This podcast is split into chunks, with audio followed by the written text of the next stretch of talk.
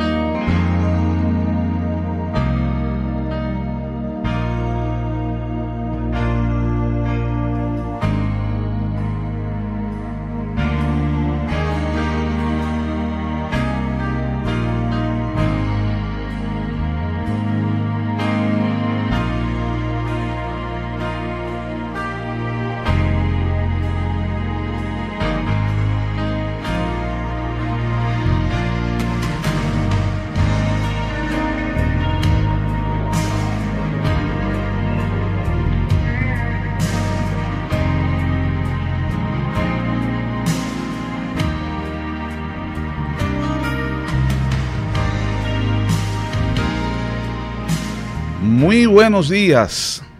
Gracia, paz, misericordia de parte del Altísimo para su vida, para los suyos, para los que habitan con usted en casa.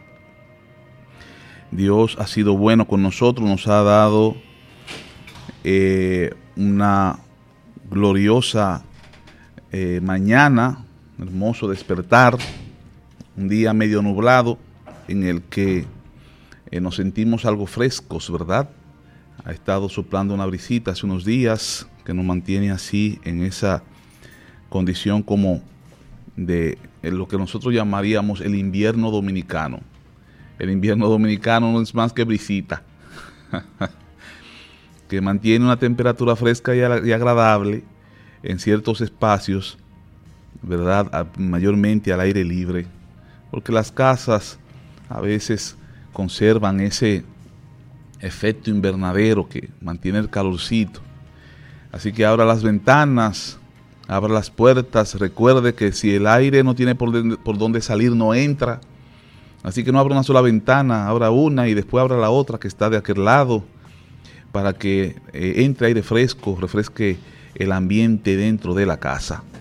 Este es su espacio, Palabras de Vida, y yo soy su amigo pastor Efraín Kelly, quien en esta mañana les saluda, declarando la misericordia del Señor sobre usted y sobre su familia. Bien, pues en este día tengo eh, un tema que quisiera que usted le prestara atención. No deje de hacer lo que está haciendo, pero présteme atención.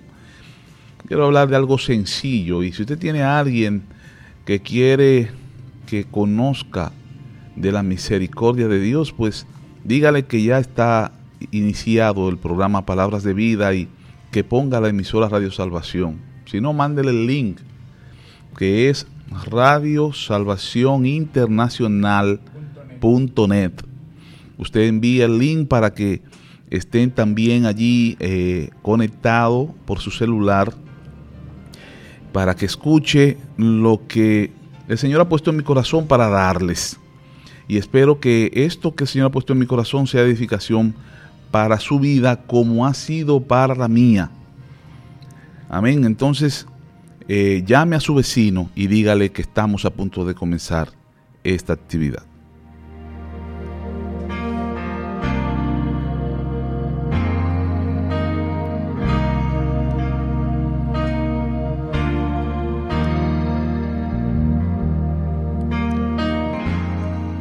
Hoy queremos hablar bajo el tema Jesús murió por mí. Y esto es un tema bastante conocido. Jesús murió por mí es la declaración evangélica de más influencia. Es un tema doctrinal que aún ha sido discutido por eh, los centros teólogos internacionales en todos los tiempos, es decir, en todo lugar y en todos los tiempos. Jesús murió por mí.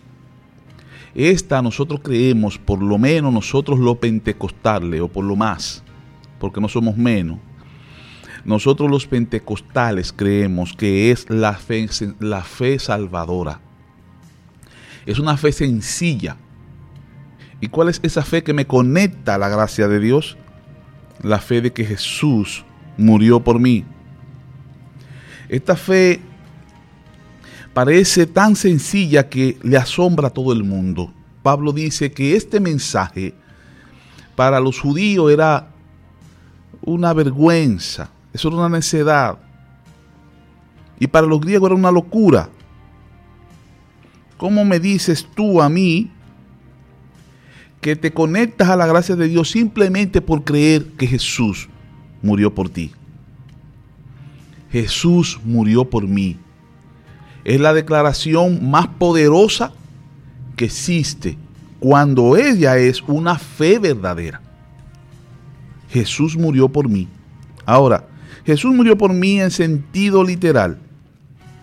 Bueno, en 2 de Corintios capítulo 5, versículo 14 y 15 habla de la muerte de Jesús como una muerte sustitutoria y yo lo leo, dice así, porque el amor de Cristo no constriñe, pensando esto, que si uno murió por todos, que si uno murió por todos, luego todos murieron, y por todos murió, para que los que viven ya no vivan para sí, sino para aquel que murió por ellos y resucitó por ellos. Evidentemente este texto habla de que la muerte de Jesús es una muerte sustitutoria. Murió por, podríamos decir, en lugar de, murió en lugar de todos para que a partir de allí todos se den por muerto. Es lo que está diciendo el texto. Entonces dice, sí, realmente murió por todos, entonces los que viven deben vivir para aquel que los sustituyó en la muerte. Es lo que está diciendo. Así que ciertamente hay una declaración bíblica de que Jesús murió por en sustitución. Y si usted quiere algunos textos más, yo le puedo leer. Por ejemplo, en Juan 15:13, nadie tiene amor más grande que el que da la vida por su amigo. Efesios 5:2, y lleven una vida de amor, así como Cristo nos amó y se entregó por nosotros como ofrenda y sacrificio fragante a Dios.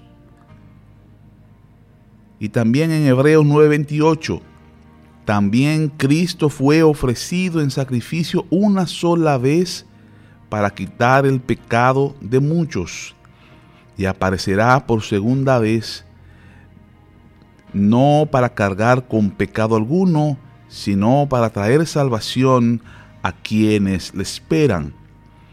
Primera de Corintios 15, 3 y 4, porque ante todo le transmití a ustedes lo que yo también recibí, que Cristo murió por nuestros pecados, según las escrituras, y fue resucitado, perdón, y fue sepultado, y que resucitó al tercer día.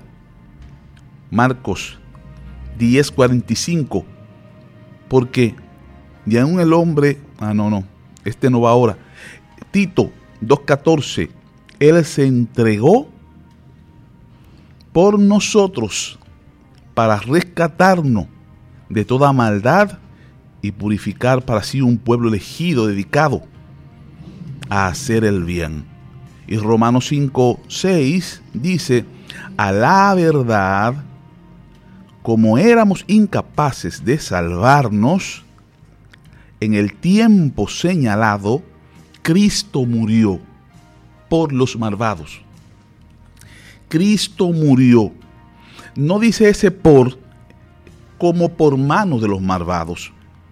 Porque ya como hemos leído todos estos textos que hablan de la muerte sustitutoria, Pablo lo ratifica o lo pone claro en contexto en 2 de Corintios 5, 14 y 15, donde dice, murió por todos, luego todos murieron, y por todos murió para que los que viven no vivan para sí, sino para aquel que murió y resucitó por ellos. Así que Cristo murió por mí. Y este murió por mí es una muerte que me tocaba a mí y que Cristo la hizo suya. Cristo murió por mí. Eso es lo que está diciendo la Biblia. Y esta certeza de que Jesús murió por mí, esta seguridad de que Jesús murió por mí, me conecta al regalo de Dios, que es la gracia de Dios. Bueno, pero esto es que parece demasiado sencillo y lo es. Ahora, yo quiero que usted entienda la profundidad de, de, lo que representa esa expresión Jesús murió por mí. Primero, sepa que el ser humano experimenta dos estados de muerte, la muerte física y la muerte eterna. Así que la muerte que debe preocuparnos naturalmente es la muerte eterna. ¿Por qué? Apocalipsis 20:14 dice, la muerte y el Hades fueron arrojados al lago de fuego. Esta es la muerte segunda, el lago de fuego. Y el versículo 15 dice, y el que no se encontraba inscrito en el libro de la vida fue arrojado al lago de fuego. Esa es la razón por que la muerte eterna debe preocuparnos.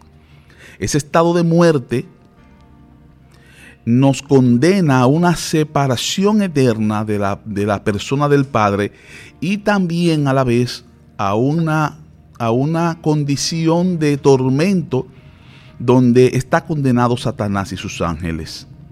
¿Quiénes estaban en el Hades cuando dice Apocalipsis 20:14 que fue arrojado al lago de fuego el Hades?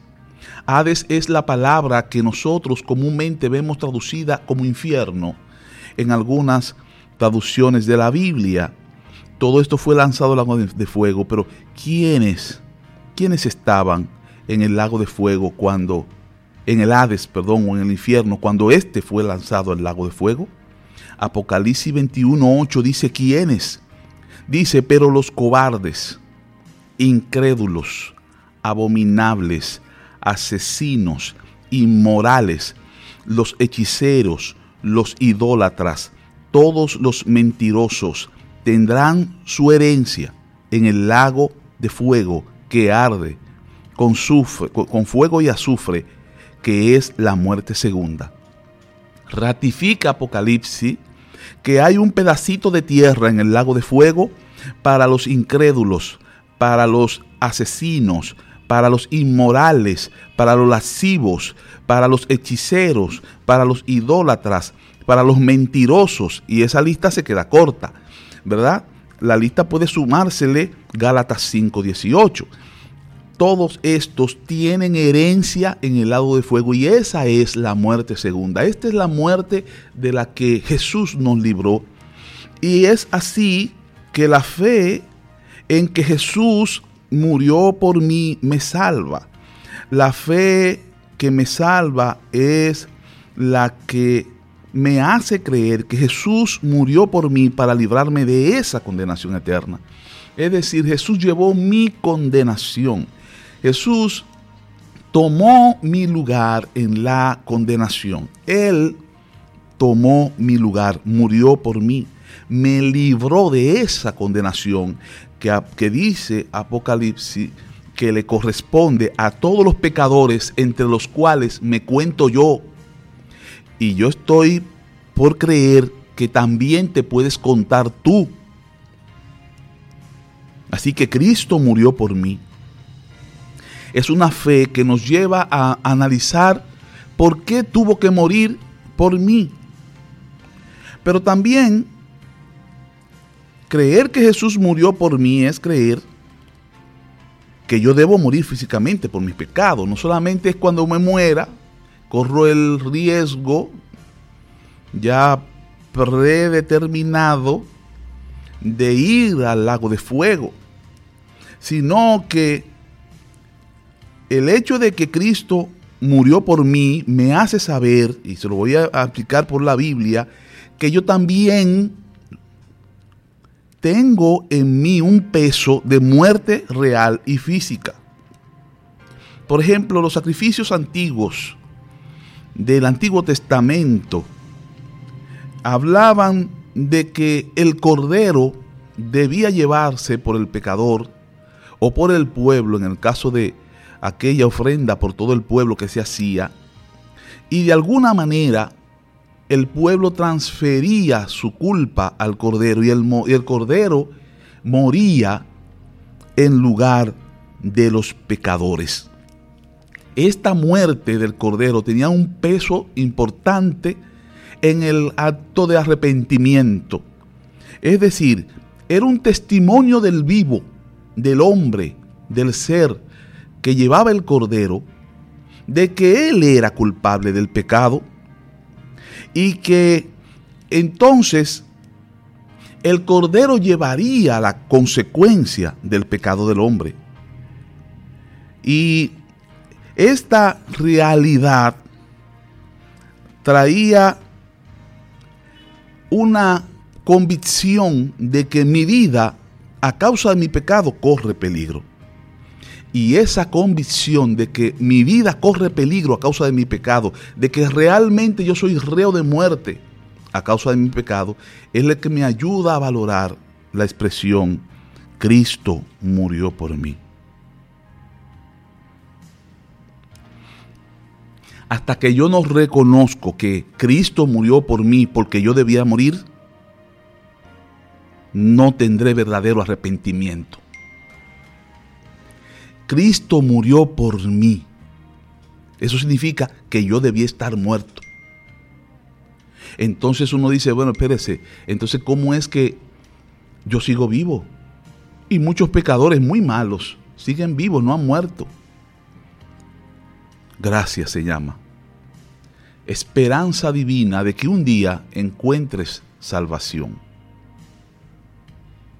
Que Adán no murió después de haber pecado físicamente, murió espiritualmente al separarse del lugar donde la presencia de Dios era parte de su hábitat. Y esa presencia se fue cada vez con el tiempo más alejando, perdiéndose. Y esa muerte, que es la muerte espiritual, es la peor de las muertes, pero el hombre no la percibe. Está acostumbrado a vivir en su sequedad, en su desierto. Está acostumbrado a vivir en su lejanía, en su infierno vivo. Pero la que el hombre puede percibir es la que afecta a su carne, su cuerpo. Y el ser humano no percibe que es de muerte. Usted se levantó hoy diciendo, bueno, la verdad es que yo no sé cómo yo estoy vivo porque yo debí morirme anoche porque yo hablé una mentira ayer. La verdad es que yo no sé cómo estoy vivo porque yo debí morirme anoche porque yo me enojé con mi hermana, me, enojé con mi hijo anoche. Oye, ¿y por qué yo estoy vivo? Porque a mí me dieron volarme la cabeza porque yo tomé algo que no era mío. Usted no dice eso. El ser humano se cree bueno. ¿Sabe por qué?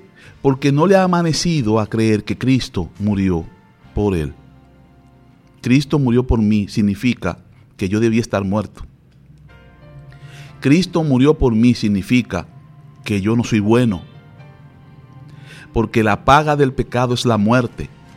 Y Cristo murió por mí. Cristo murió por mí significa que Dios no lo toma livianamente cuando yo hago un peco o le doy rienda suelta a mi carne.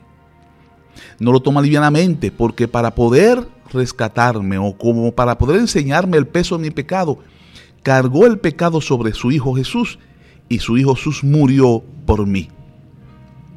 Cristo murió por mí, es la fe de salvación, porque esa fe me delata.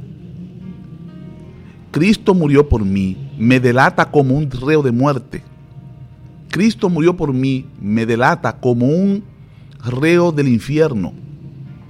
Cristo murió por mí, me delata como un heredero del lago de fuego.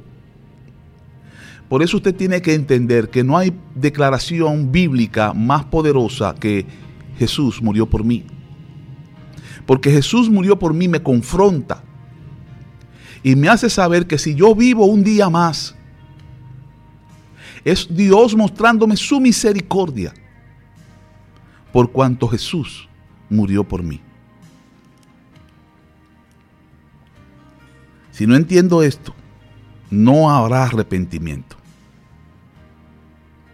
Ahora, dice la Biblia en Hechos 3:19 que Jesús que Pedro le dijo al pueblo, arrepiéntanse y conviértanse para que sean borrados vuestros pecados y para que venga de, de la presencia del Señor tiempos de refrigerio.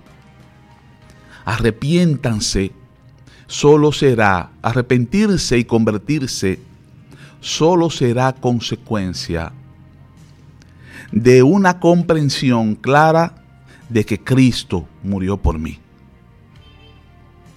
Se dice en una ilustración que había un rey en la antigüedad que tenía la fama de que cuando había un pecador reincidente, un transgresor, un violador de las leyes reincidente, él los condenaba a muerte, pero primero les pintaba las manos de azul, un azul intenso, brillante, que no se podía remover, que le quedaba para toda la vida o para toda la muerte.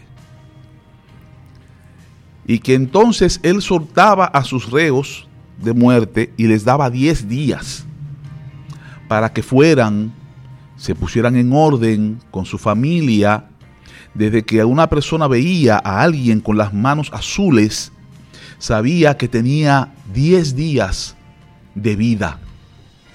Entonces debía optar por ponerse a cuenta con la gente con lo que tenía problema, pasarla con su familia, hacer lo que le faltaba por hacer. 10 días era una gracia que se le daba al culpable para que resolviera su problema.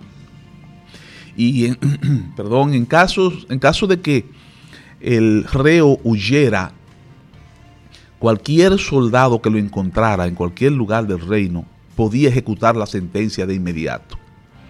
Así que la intención era simplemente darle esta gracia para que la persona pudieran hacer cosas que dejaron pendiente en estos 10 días.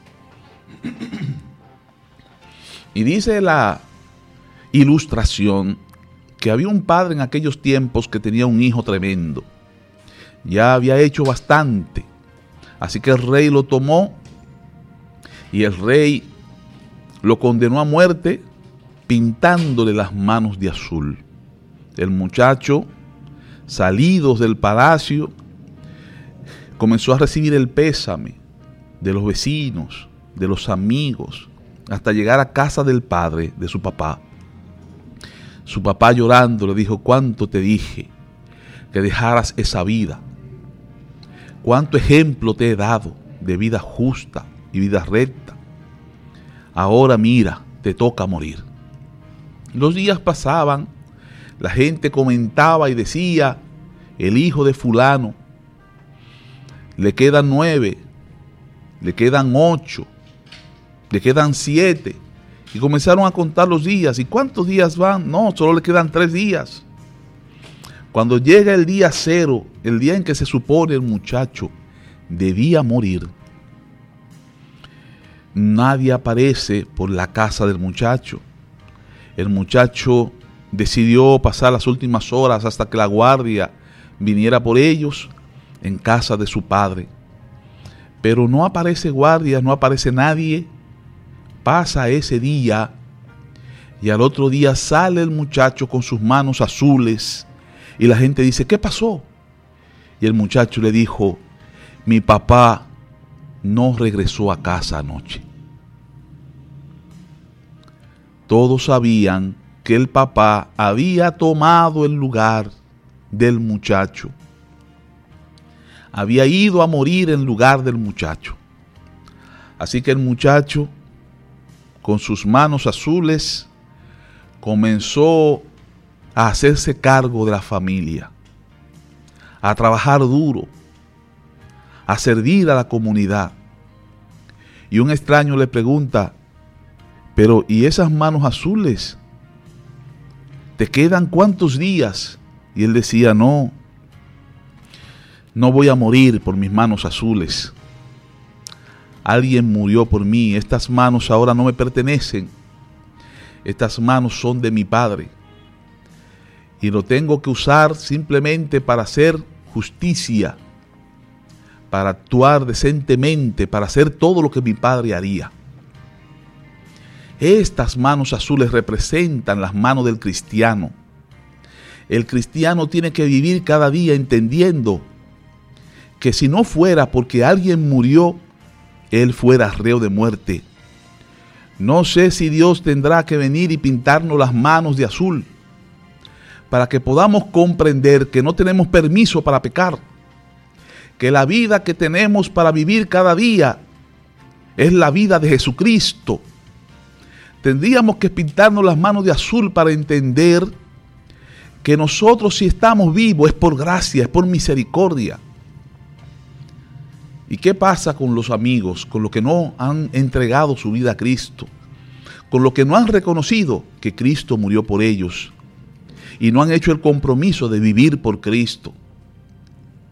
Ellos viven, ellos respiran, pero están muertos. Hablaba en una de las clases en cuanto al tema de la salvación con unos nuevos creyentes y les decía es como si Jesús viniera con unos cheques de 5 mil dólares para cada uno de ustedes para que se compre ropa. Y le dijera, estos cheques son para ustedes solo para los que crean que el cheque les pertenece.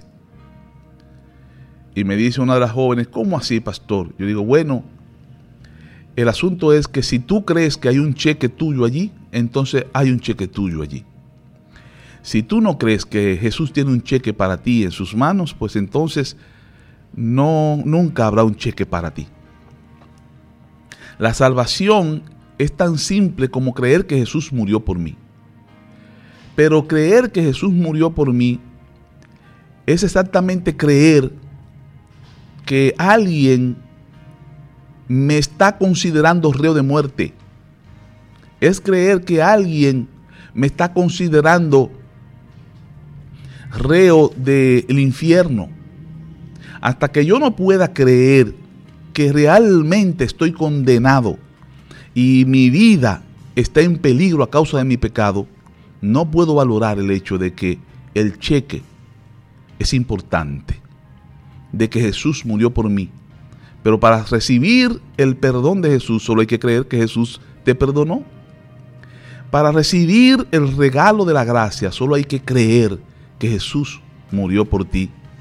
Y esa fe va acompañada del arrepentimiento que viene de la convicción de que eres un reo del lago de fuego o un reo de muerte a causa de tu pecado. Dice la Biblia, el mismo Jesús hablando, el Espíritu Santo, cuando Él venga, convencerá al mundo de pecado, de justicia y de juicio, de pecado, de justicia y de juicio, de pecado por cuanto no han creído en mí. Pero el Espíritu Santo convence de un no solamente del pecado de la incredulidad, también eh, convence de los pecados particulares que el hombre comete porque cuando Él trae ese convencimiento de pecado, entonces es valorada la expresión, Jesús murió por mí. Y yo tengo que decir en esta mañana que hay mucha gente en las iglesias que sirven al Señor y sirven a todo, al Señor, a la carne, al pecado. Le sirven a todo el mundo junto, porque nunca han entendido lo que significa que Cristo murió por ellos no le duele. porque nunca le ha dolido su propio pecado. Hay personas en las iglesias inventando modos y formas de hacer creer que el pecado de ellos no tiene nada de malo. Hay personas que están construyendo filosofías, doctrinas, para creer que no, que tal cosa como bien y mal no existen en Dios. El ser caído, la conciencia baja, cree en la dualidad. Es lo que dicen. Creen en la dualidad y creen que hay un bien y un mal. Pues mire, no hay un bien ni un mal porque Dios no es dual. Esos son construcciones humanas de una conciencia caída. Así que se dan libertades porque al fin y al cabo también la muerte de Cristo no significa nada para ellos. Hay una amenaza fuerte a la fe cristiana basada en el hecho de que Jesús era simplemente el justo de las naciones. Todo lo que se dice de él en la Biblia, para ellos es una inclusión en el tiempo. No tiene para ellos veracidad. Por lo tanto, lo que Pablo afirma acerca del sacrificio de Cristo como única fuente de salvación, no, no lo es. De hecho, ellos predican que tal cosa como la salvación, tú la puedes conseguir en cualquier religión, aún sin religión, simplemente elevando tu conciencia. Elevación que te permitirá hacer el mal sin que se llame mal. Hacer todo tipo de fechorías sin que te sientas condenado. Esta elevación de conciencia se ha metido en las iglesias cristianas y ya no es importante decir Cristo murió por mí. Porque ya yo no me siento condenado. Mi relación con el Padre no tiene nada que ver con Jesús. Jesús vino a enseñarme al Padre, ya el Padre no, ya yo necesito a Jesús. Ya yo conozco las esferas las esquinas de los jeroglíficos de la elevación del alma para subir de nivel hasta alcanzar una conciencia crística por mí mismo. El cristiano tiene que aprender a distinguir estas trampas del diablo, filosofías todas que nacen del gnosticismo. 200 años antes de Jesús, el gnosticismo comenzó a formarse como una confluencia de los pensamientos griegos y de otros pensamientos que esotéricos que luego de la muerte y ascensión de Jesucristo, ascensión de Jesucristo, se convirtieron en parte de las amenazas contra las que tuvo que luchar Pablo, el apóstol Juan y otros tantos. El gnosticismo creó sus propios libros con nombres de discípulos, porque muchos gnósticos vinieron al conocimiento de la verdad, pero quisieron arrastrar su forma de ver el mundo, su forma de ver la vida. El gnosticismo también permeó el hebreísmo o el judaísmo y para los siglos XVII, para los, digo, para el siglo VII y para el siglo VIII, el gnosticismo ya había hecho eh, nido en medio de la cosmovisión judía.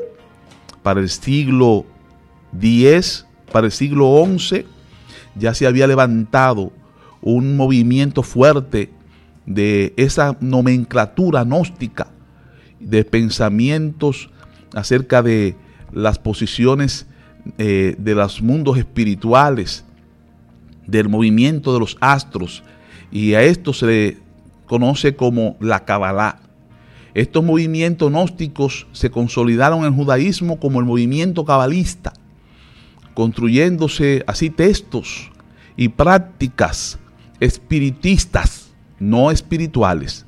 Y aunque son espirituales, no del tipo bíblico, sino espiritistas, en invocaciones a muertos, en invocaciones a seres que sacan al hombre del cuerpo para llevarlo, con la promesa de llevarlo al Edén, al lugar donde se supone que eh, están en presencia de seres, donde hacen pacto, pacto con ángeles caídos que se visten de ángel de luz y viven así una hechicería judaica moderna, no tan moderna, porque como le digo, ya tiene 10 siglos consolidadas. Fíjese que dentro, del dentro de la religión judía hay muchas ramas y muchas de ellas, la mayoría de ellas, condenan el cabalismo como actos no puros de la vida espiritual judía. Pero ahora, como el cabalismo es gnosticismo judío, y en el gnosticismo no hay bien ni mal, entonces haga lo que usted quiera y no se preocupe, que el dualismo no es parte del Dios creador. Medite y eleve su conciencia. Las vibraciones lo conectarán con el eterno. Las meditaciones lo conectarán con el, la energía sublime como le llaman los gnósticos, igual los pantayogas y esa gente. Y en medio de esta desviación, muchos andan detrás del cabalismo porque no han entendido que Cristo murió por ellos. No aceptan ya que Cristo murió por ellos. No han vivido la profundidad de esta expresión. Cristo murió por mí. Ya no se sienten reos de muerte el infierno no existe. Tal lago de fuego, eso es imposible. Alguien puso eso en la Biblia porque en la original no estaba allí. No fue nunca parte del concepto de los judíos. ¿De dónde sacaron eso? Eh, todo eso porque ya Jesús no murió por mí. El, el, que Jesús muriera por mí me conecta muchas cosas como las que me llevarían a tener que arrepentirme. Vuelvo a enarbolar el mensaje del apóstol Pedro. Arrepentíos y convertíos para que sean borrados vuestros pecados y venga de la presencia del Señor tiempos de refrigerio arrepiéntanse. Pero el arrepentimiento solo es el fruto del reconocimiento de nuestro estado caído, de nuestro estado de dolor, de nuestro estado pecaminoso y del cuidar conciencia de que ese estado nos hace merecedores de la muerte en todos los sentidos. Pero hay todavía una iglesia que vive con las manos azules. Hay una iglesia que cada día mira sus manos azules y dice, debo vivir como Jesús, porque Él murió como yo debía morir. Debo vivir como Él viviría, porque Él murió como yo moriría, si no hubiese sido por su gracia. Qué mal más terrible me acaería tanto en esta vida como en la eternidad. Pero estamos los que vivimos con las manos azules, diciendo, estas manos no me pertenecen. Estas manos son las manos de Jesús. Esta vida es la vida de Jesús. El apóstol Pablo lo dijo más elegantemente. Con Cristo estoy juntamente crucificado ya no vivo yo, mas Cristo vive en mí.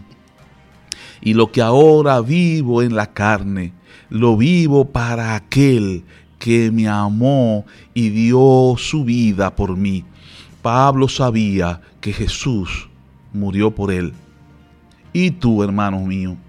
¿Jesús murió por ti? ¿Qué tan profunda es esta declaración para tu alma? Dime, ¿qué haces en consecuencia? Dice la Biblia que al que mucho se le perdona, mucho ama. Al que mucho se le perdona, mucho agradece. Nuestra adoración debía surgir del hecho de que Jesús murió por mí. Mi adoración debe ser por la gratitud de que Jesús murió por mí.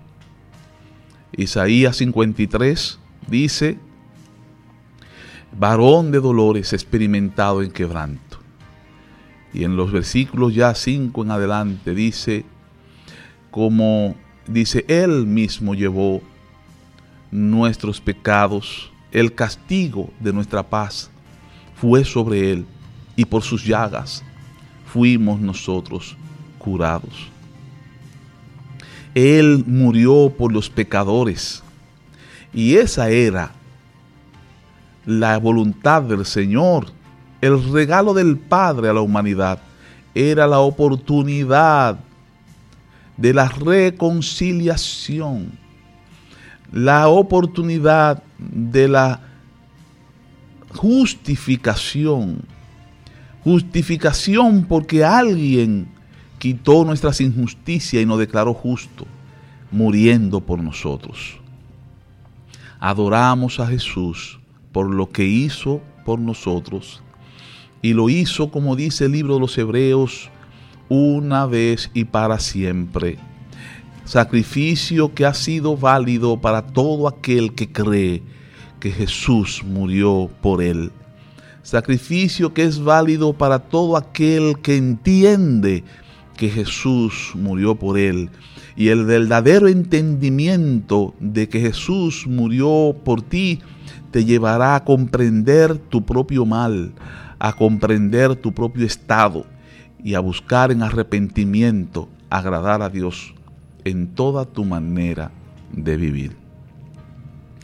Agradezco a Dios que me haya ayudado a traer este mensaje, que es el mensaje que nosotros llamamos Evangelio, la buena noticia del amor de Dios.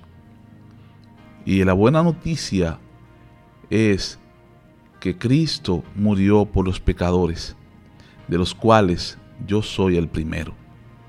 Cristo murió por mí y tengo mis manos azules, mirando cómo ya van más de 10 días y todavía estoy vivo, y cómo a pesar de mis manos azules, cuando parta de esta tierra, mi herencia no será en el lago que arde con fuego y azufre. Mi herencia será con los santificados en la presencia del eterno Dios y de nuestro Señor y Salvador Jesucristo. Yo espero que estas palabras te animen a ti a evaluar tu propia trayectoria de vida en Cristo. Y aquellos que aún no han conocido el Evangelio, esta buena noticia de salvación, entiendan, Cristo murió por ustedes. Amigo, Cristo murió por ti porque tú hoy debías estar muerto o porque mañana deberías morir por tus pecados y porque definitivamente si no recibes a Cristo, el perdón que hay en Cristo por la fe en que Cristo murió por ti, te espera una herencia maldita, desdichada en la eternidad. Suena duro, pero no te lo puedo poner menos es la verdad por dura que sea, la verdad de la Biblia. Te conviene no comprobar si cuando mueras te tocará esa realidad. Te conviene creerle a Jesús y recibir el perdón que Él te otorga si crees que Él murió por ti. Dios te bendiga, Dios te guarde y hasta un próximo espacio, Palabras de Vida, se despide de ti tu hermano y amigo pastor Efraín Kelly.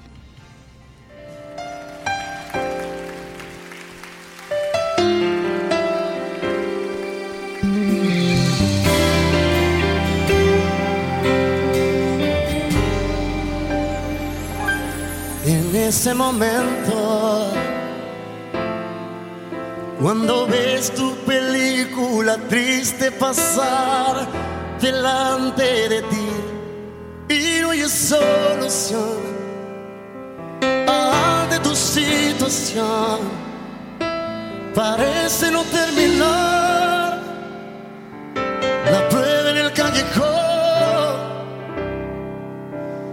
quiero decirte que Dios está en control.